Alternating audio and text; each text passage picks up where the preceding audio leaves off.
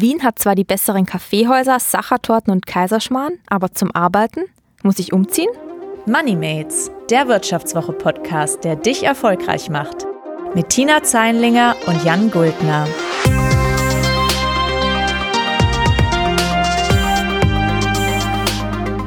Herzlich willkommen zu Moneymates. Wir sprechen hier über die Themen, die euer Konto voller und eure Karriere steiler machen. Mein Name ist Jan Guldner, ich bin Redakteur bei der Wirtschaftswoche. Und ich bin Tina Zeinlinger, Redakteurin bei der Wirtschaftswoche. Und wir reden nicht nur, sondern wir machen auch zumindest Tina macht und sie stürzt sich nämlich regelmäßig in wagemutige Selbstversuche, berichtet, was sie so erlebt hat und was gut, was schlecht gelaufen ist. Man könnte sagen, sie macht eure Arbeit, damit ihr es nicht selber tun müsst. Tina, worum geht's denn heute? Den heutigen Selbstversuch habe ich streng genommen schon vor ja, etwa zwei Jahren gemacht, nämlich im Jänner 2019. Da bin ich nämlich umgezogen von Wien nach Düsseldorf. Und zwar aus einem einzigen Grund, ja, der Karriere wegen. Tja, sonst kann ich mir auch nicht so richtig vorstellen, warum man unbedingt nach Düsseldorf ziehen sollte. Also zumindest als Kölner kann ich das sagen. Ähm, und bei Karriere denke ich dann eigentlich auch, gerade wenn man jetzt irgendwie Wirtschaft studiert hat, geh doch nach London oder New York oder von mir aus Frankfurt. Aber Düsseldorf? Tja, die Frage ist also, was kann Düsseldorf, was Wien nicht kann? Jetzt mal abgesehen von Altbier und Karneval natürlich. Ich wollte unbedingt Wirtschaftsjournalistin werden und da habe ich mich dann eigentlich schon während meines ähm, Studiums an der Wirtschaftsuniversität so ein bisschen umgesehen, was es denn in Österreich so an Wirtschaftsmedien gibt. Und leider habe ich da ziemlich schnell bemerkt, dass wir in Österreich generell nicht so viele Zeitungen haben wie ihr hier in Deutschland. Das ist immerhin statistisch schon mal belegt. Äh, Deutschland ist halt der größte Zeitungsmarkt Europas und ich glaube sogar der fünftgrößte der Welt. Ja, ihr habt natürlich auch mehr Einwohner als wir. Also alles in allem stehen die Chancen, würde ich dann sagen, in Deutschland schon irgendwie deutlich besser, dass man irgendwie zu einem Job bei einer Zeitung kommt. Und ähm, genau deswegen habe ich dann mehr oder weniger alles stehen und liegen lassen daheim und mich auf den Weg nach Deutschland gemacht, um meinem großen, großen Traum vom Wirtschaftsjournalismus ähm, hier besser nachkommen zu können. Und ich würde sagen, das hat glücklicherweise auch bislang ganz gut geklappt, denn nach meinem Volontariat bei der Georg Holzbrink Schule für Wirtschaftsjournalisten habe ich einen Job bei der Wirtschaftswoche bekommen und ja, da bin ich jetzt. Hast also die Sachertorte hinter dir gelassen, um hier zu sein mit uns. Das ist natürlich einerseits sehr schön. Man kann aber natürlich auch ganz provokant fragen, Wäre das wirklich nötig gewesen? Also musstest du wirklich umziehen, so weit weg von zu Hause, von der schönen Stadt Wien, um letztlich den Job zu machen, der dich glücklich und erfolgreich macht? Also meine Mama und meine Freunde, die würden ganz klar sagen, nein, nein, nein, hast du nicht müssen. Aber ich glaube schon, dass gerade die ähm, ja, journalistische Ausbildung hier und auch die Möglichkeiten in so einer bunten Medienlandschaft, sage ich mal, einzusteigen und auch so viele fachlich kompetente Redakteure irgendwie kennenzulernen, in Deutschland irgendwie doch ein bisschen besser war. Mhm. Das ist also jetzt so ein bisschen dein, dein persönliches Empfinden, deine persönliche Hypothese und ähm, sozusagen dein Ergebnis ist, es hat sich gelohnt. Und es ist natürlich am Ende auch eine total persönliche, subjektive Entscheidung, bei der jede und jeder für sich abwägen muss, ob der Nutzen die Kosten überwiegt oder nicht. Und bei dir war es eben dann so, Nutzen größer Kosten. Ja, das würde ich auf jeden Fall so unterschreiben. Und wir haben jetzt gedacht, heute helfen wir euch, lieben Zuhörern, mal dabei, diese Entscheidung ein bisschen besser zu treffen oder ein bisschen fundierter zu treffen. Und wir berichten wie immer aus unserer eigenen Anschauung und setzen auf die Hilfe von Experten innerhalb und außerhalb der Wirtschaftswoche-Redaktion. Und deswegen haben wir uns einfach mal gefragt, Lohnt es sich für den Job umzuziehen? Das ist die Frage heute und vielleicht erstmal kurz zum Kontext. Wie viele Menschen ziehen überhaupt um für den Job? Äh, das ist statistisch gar nicht so einfach zu beantworten. Man muss wie so oft sagen, es kommt drauf an. Grundsätzlich haben wir Europäer aber ziemliches Sitzfleisch. Wenn wir mal irgendwo sesshaft sind, ziehen wir nicht so schnell weg. Du bist also eigentlich eine Ausnahme, Tina. Ja, ich war schon immer besonders agil. das belegt auch eine Studie des Forschungsinstituts zur Zukunft der Arbeit in Bonn. Äh, die kam nämlich zu dem Schluss, dass nur ein Prozent der Europäer im Jahr wegen des Jobs umzieht. Amerikaner wiederum tun das dreimal häufiger. Interessant ist aber, wie sich diese Quote ändert, wenn man die Umstände ändert. Eine Untersuchung des Instituts für Arbeitsmarkt und Berufsforschung hat nämlich äh, herausgefunden, dass diese Umzugsfaulheit vor allem für unattraktive Stellenangebote gilt. Bei einem attraktiven Stellenangebot wäre dagegen fast die Hälfte der Deutschen bereit umzuziehen. Wow, also das sieht man schon wirklich, es kommt wirklich drauf an und das haben wir uns mal genauer angesehen, weil anscheinend scheint die Bereitschaft für den Job umzuziehen ja prinzipiell da zu sein. Eine wichtige Frage ist ja dann auch irgendwo, wohin soll ich denn überhaupt ziehen? Also welche Stadt ist für meine Karriere am vielversprechendsten? Eine mögliche Antwort liefert da das Vivo Städte Ranking. Das analysiert nicht nur, wo es sich besonders gut leben, sondern auch, wo es sich besonders gut arbeiten lässt. Und mit 71 untersuchten Städten und über 100 Einzelindikatoren ist es Deutschlands größter Städtetest. Und jede Stadt wird dabei in vier verschiedenen Kategorien untersucht. Das ist nämlich Arbeitsmarkt, Wirtschaftsstruktur, Immobilienmarkt und Lebensqualität. Und die beiden Kategorien Arbeit und Wirtschaft sind am stärksten gewichtet. Also dadurch wird unser Städteranking irgendwo so ein bisschen zu einer recht guten Orientierungshilfe Hilfe, um euch zu sagen, welche Stadt denn irgendwo karrieretauglich ist. Und welche sind das wohl? Ja, gewonnen in der Kategorie Arbeit hat München vor Erlangen und Ingolstadt. Und was München so interessant macht, gerade für Berufseinsteiger, das erzählt uns jetzt Bert Losse. Er ist der Leiter des Volkswirtschaftsressorts in der Wirtschaftswoche und sozusagen einer meiner ja, direkten Chefs. In München gibt es zum Beispiel eine sehr hohe Frauenerwerbsquote. Da haben gerade gut ausgebildete Frauen gute Chancen. Es gibt eine sehr geringe Jugendarbeitslosigkeit. Das heißt, die Chance, auch als junger Mensch einen guten Job zu kriegen, ist in München außerordentlich hoch.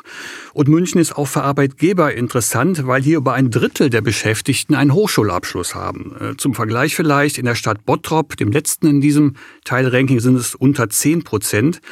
Und so etwas bewirkt natürlich auch was im Arbeitgeberlager. Äh, wo das Angebot an guten Leuten hoch ist, gibt es auch eine entsprechende Nachfrage. Und was auch nicht ganz unwichtig ist, gerade für Berufseinsteiger in München liegen die Löhne rund 50 Prozent über dem Durchschnittswert in Deutschland.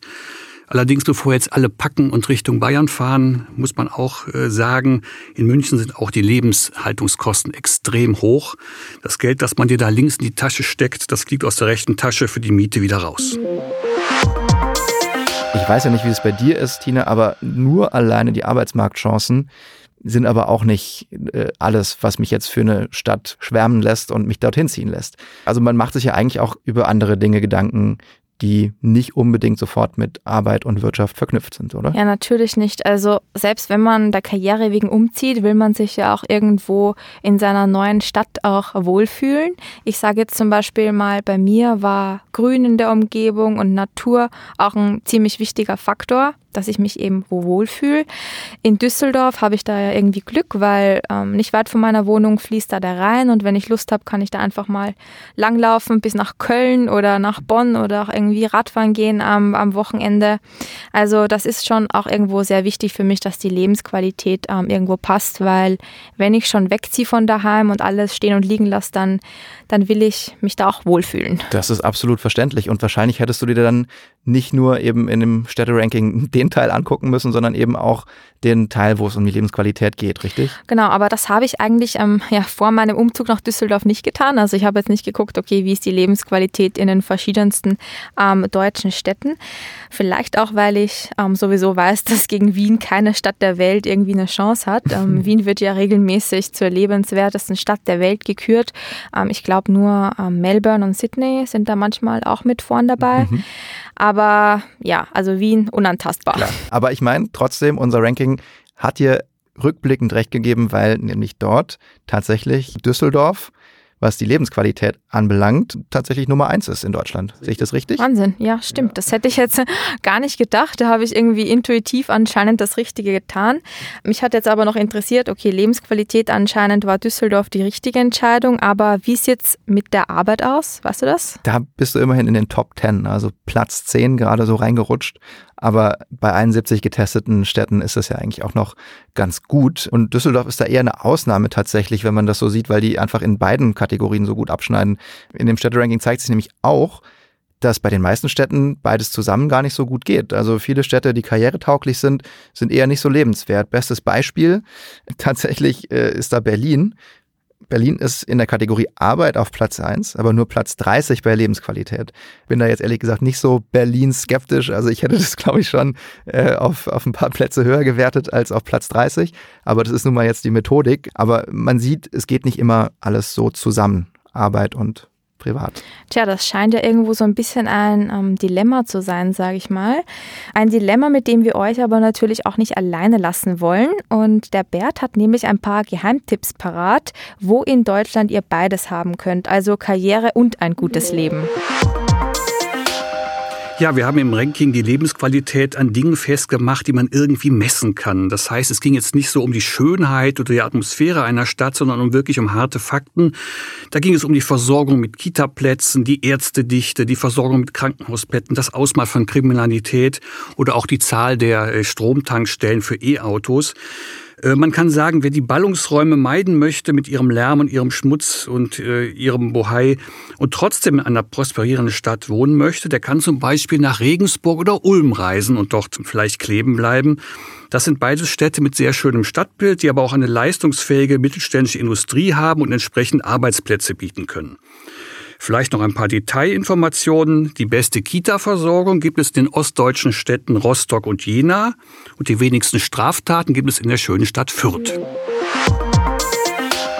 Diese ganzen Rankings in Bezug auf Arbeitsmarkt und Lebensqualität sind jetzt auch irgendwo ein bisschen sehr allgemein gehalten, sage ich mal. Also interessant wäre ja auch irgendwo zu wissen, ob es bestimmte Cluster gibt, die sich lohnen. Also muss man als Maschinenbauer jetzt unbedingt nach Wolfsburg zu VW ziehen oder als Investmentbanker nach Frankfurt? Und ganz wichtig, habe ich mich als Journalistin mit Düsseldorf für die richtige Stadt entschieden? Also Tendenziell ist das schon richtig. Wenn ich Autos konstruieren will, da ziehe ich nicht nach Knüritz an der Knatter, das ist klar. Und für eine Karriere als Banker ist Frankfurt natürlich eine bessere Adresse als viele andere Städte. Allerdings kann man ja auch in einer Stadt arbeiten, die einem nicht übermäßig gefällt. Und äh, dann sucht man sich eben eine schöne und bezahlbare Wohnung im Umland. Ja, da ist ein gutes Beispiel die Stadt Wolfsburg, wo sehr, sehr viele Menschen arbeiten, die dann einfach in die Stadt pendeln. Und was den Journalismus betrifft, äh, wenn du gute Ideen hast und gute Texte schreibst, dann kannst du auch in Grönland wohnen, mehr oder weniger. Journalisten werden ja für ihren Kopf bezahlt und nicht für ihren Hintern. Und auch für diejenigen, die noch nicht so sehr wissen, wo es sie karrieretechnisch hinzieht, also die im Hinblick auf ihre Berufswahl noch ein bisschen unentschlossen sind, hat der Bert einen Tipp parat, wo sie sich in Deutschland am besten niederlassen. Ja, sucht euch um Himmels Willen eine Stadt mit einer guten digitalen Infrastruktur. Äh, ich bin sicher, dass wir auch nach Corona verstärkt im Homeoffice arbeiten werden und dürfen. Theoretisch kann man sich also besser als früher auch abseits der Zentren niederlassen. Nur nützt der schöne Blick aus dem Arbeitszimmer auf Wald und Wiese ja überhaupt nichts, wenn mein Handy nicht funktioniert und das Internet ständig abstürzt. Kleiner Tipp dazu, in unserem Ranking haben wir auch die Glasfaserversorgung von Privathaushalten abgefragt und vorne lagen die Städte Wiesbaden und die wundervolle Stadt Köln.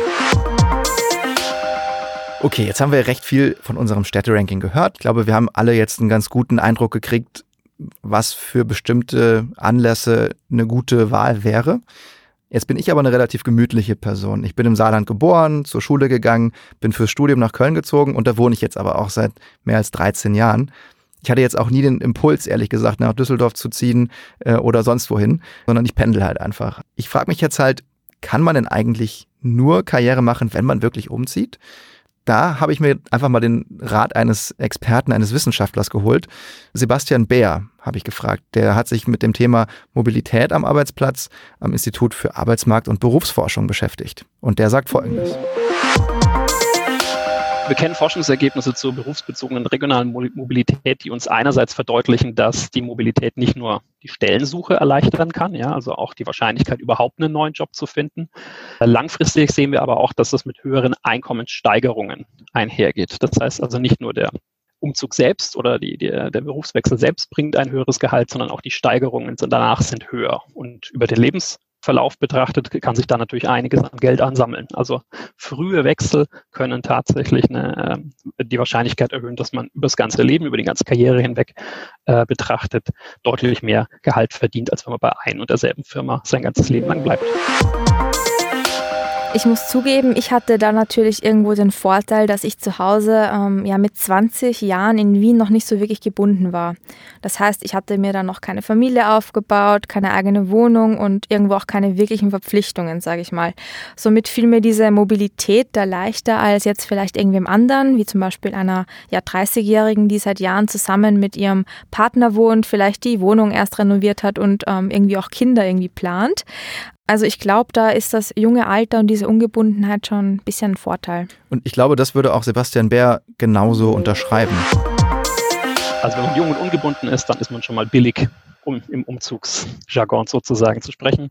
Gleichzeitig ähm, haben wir natürlich auch bei vielen Leuten die, die Umbruchphase Ausbildung oder Studium. Ja, dafür hat man dann eh schon mal den, den angestammten Kosmos verlassen, ist vielleicht in eine andere Stadt gezogen fürs Studium, ist also da schon gewisserweise entwurzelt und dann ist der nächste Schritt für eine neue Stelle woanders hinzugehen gar nicht mehr so schlimm von den Kosten her, wie wenn man jetzt eben das allererste Mal umziehen würde.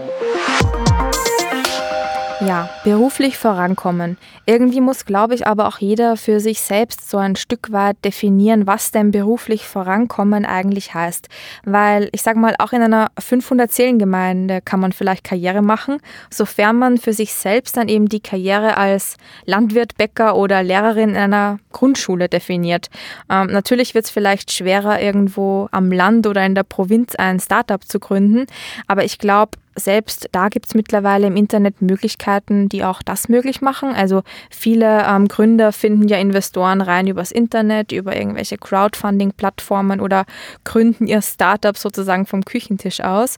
Und ja, ich glaube, da wird es in Zukunft noch ganz, ganz viele andere Möglichkeiten geben. Ja, und nicht zuletzt äh, hat man das ja jetzt auch dank Corona, was heißt dank Corona, aber wegen Corona gesehen, dass auch in normalen Jobs Homeoffice ein immer viel, immer größeres Thema wird und man am Ende auch wir ja total viel zu Hause arbeiten und vielleicht hättest du sogar einen Großteil deines Jobs aus Wien machen können jetzt dieses Jahr und eben der Investmentbanker in Frankfurt genauso. Selbst der kann seine Arbeit und seine Meetings ziemlich sicher komplett remote verrichten da ist es dann vielleicht auch wirklich wurscht, wohnst du teuer in der Frankfurter Innenstadt oder in, im Sauerland. Vor allem, wenn er sich im Sauerland ja vielleicht irgendwie wohler fühlt.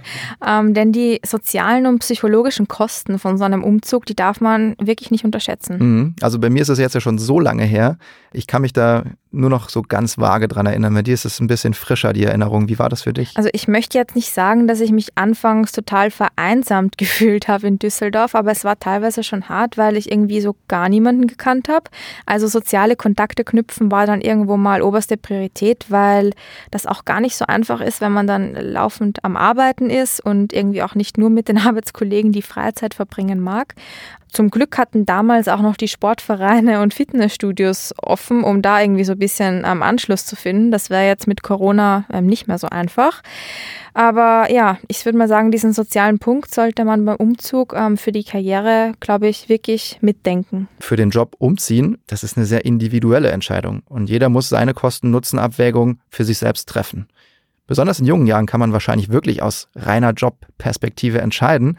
Später wird es aber alles viel unübersichtlicher und man macht es vielleicht dann eher doch nicht. Wichtig ist, glaube ich, da ehrlich zu sich sein und auch die psychologischen und sozialen Kosten in die Kalkulation einfach mal mit einbeziehen. Ich bin jedenfalls mit meiner Umzugsentscheidung zufrieden. Auch wenn ich die schönste Stadt der Welt, also Wien, gegen Düsseldorf, das größte Dorf der Welt, eingetauscht habe. Und wenn du zufrieden bist, dann bin ich das auch. Und nicht nur zufrieden, sondern auch ein Stück weit reicher, wollen euch jetzt noch unsere Börsenboomer machen. Wie jede Woche haben sie drei lukrative Anlagetipps für euch parat. Und diesmal gibt's unsere drei Renditeschmankerl vom Anton Riedel. Der Toni aus dem Geldtresor. Ganz interessant sind derzeit die Aktien, die im Fahrwasser der Erholung der Autoindustrie kommen. Und zwar ein Spezialist wie zum Beispiel Elmos Semiconductor aus äh, Dortmund. Die machen Chips, Halbleiter für Funktionen im Auto, die mit Sicherheit zu tun haben, die Airbags auslösen, die äh, Gesten steuern, die Abstände regeln. Also alles äh, Funktionen, die einerseits in konventionellen Autos vorkommen, aber ganz wichtig, auch in Elektrofahrzeugen ganz stark nachgefragt werden. Und die Auftragslage bei Elmos ist sehr gut. Die Gewinnsituation ist im Augenblick noch nicht gut, aber die Börse nimmt das vorweg, dass die Erholung im nächsten Jahr anziehen wird. Ist ein spekulativer Wert, ist ja auch ein vergleichsweise kleiner Wert. Die werden nur ein paar Millionen Euro Gewinn machen in diesem Jahr, aber im nächsten Jahr könnte dann der Gewinn deutlich zulegen. Also Elmos Semiconductor, ein kleiner Spezialist. Dann auf der anderen Seite sind auch die Finanzwerte wieder in der Erholung und da hatten wir schon einige auf der, auf der Liste. Im aktuellen Heft werden wir die ING, in Deutschland als ING DIBA bekannt, aber firmiert nur noch als ING, bringen. Die haben eigentlich eine ganz gute Wachstumsgeschichte, weil die Kundenzahlen weiter zunehmen. Die Rendite ist im vergangenen Jahr, also im 20er Jahr, etwas gedrückt worden durch Sonderabschreibungen und natürlich auch durch Corona. Aber da die Erholung ist gut am Laufen, die Aktie ist nicht besonders hoch bewertet und sie bietet eine ganz passable Dividende. Und das dritte, was uns noch ziemlich gut gefällt, ist der Platinpreis. Platin wird nicht nur für Katalysatoren in Autos verwendet, sondern es ist auch ein großes neues Thema beim Wasserstoff, bei der Herstellung von grünem Wasserstoff in der Elektrolyse werden auf der Kathode Platinteilchen aufgebracht und die Nachfrage nach Platin könnte dadurch in den nächsten Jahren deutlich ansteigen. Platin ist sowieso äh, interessant, weil die Marktsituation eine große Lücke hat, ein großes Defizit. Die Förderung in Südafrika ist durch Corona zurückgegangen und die Nachfrage in der Automobilindustrie hat nun stärker zugenommen. Also wir werden ein großes, eine große Lücke haben in diesem Jahr und das wird wahrscheinlich weiter dazu führen, dass der Platinpreis weiter ansteigt. Zertifikate auf dem Platinpreis sind zwar vergleichsweise spekulativ, aber insgesamt ist das doch eine ziemlich interessante Ergänzung, die wir uns in einem kleinen Depot vorstellen könnten. So, und das war's dann auch schon wieder mit den Money Mates. Wir hoffen, dass ihr ein bisschen schlauer geworden seid und vielleicht auch eure Umzugsentscheidungen, wenn ihr sie denn treffen wollt, ein bisschen fundierter treffen könnt. Und wenn ihr da noch ein bisschen mehr Input braucht, aus unserem Städteranking zum Beispiel, dann verlinken wir das auch gerne in den Show Notes. Schaut mal rein. Dort findet ihr dann auch nochmal unsere Kontaktadressen, also E-Mail-Adressen, die Social-Media-Kanäle, auch unsere Telefonnummer, falls ihr Ideen habt für kommende Folgen oder sonst eure Erfahrungen mit uns teilen wollt. Ähm, ja, und ansonsten war es das auch schon für diese Woche. Ich sage Servus, Pfirti und Baba. Das war MoneyMates, der Wirtschaftswoche-Podcast, der dich erfolgreich macht, mit Tina Zeinlinger und Jan Guldner. Produziert von Anna Hülscheit.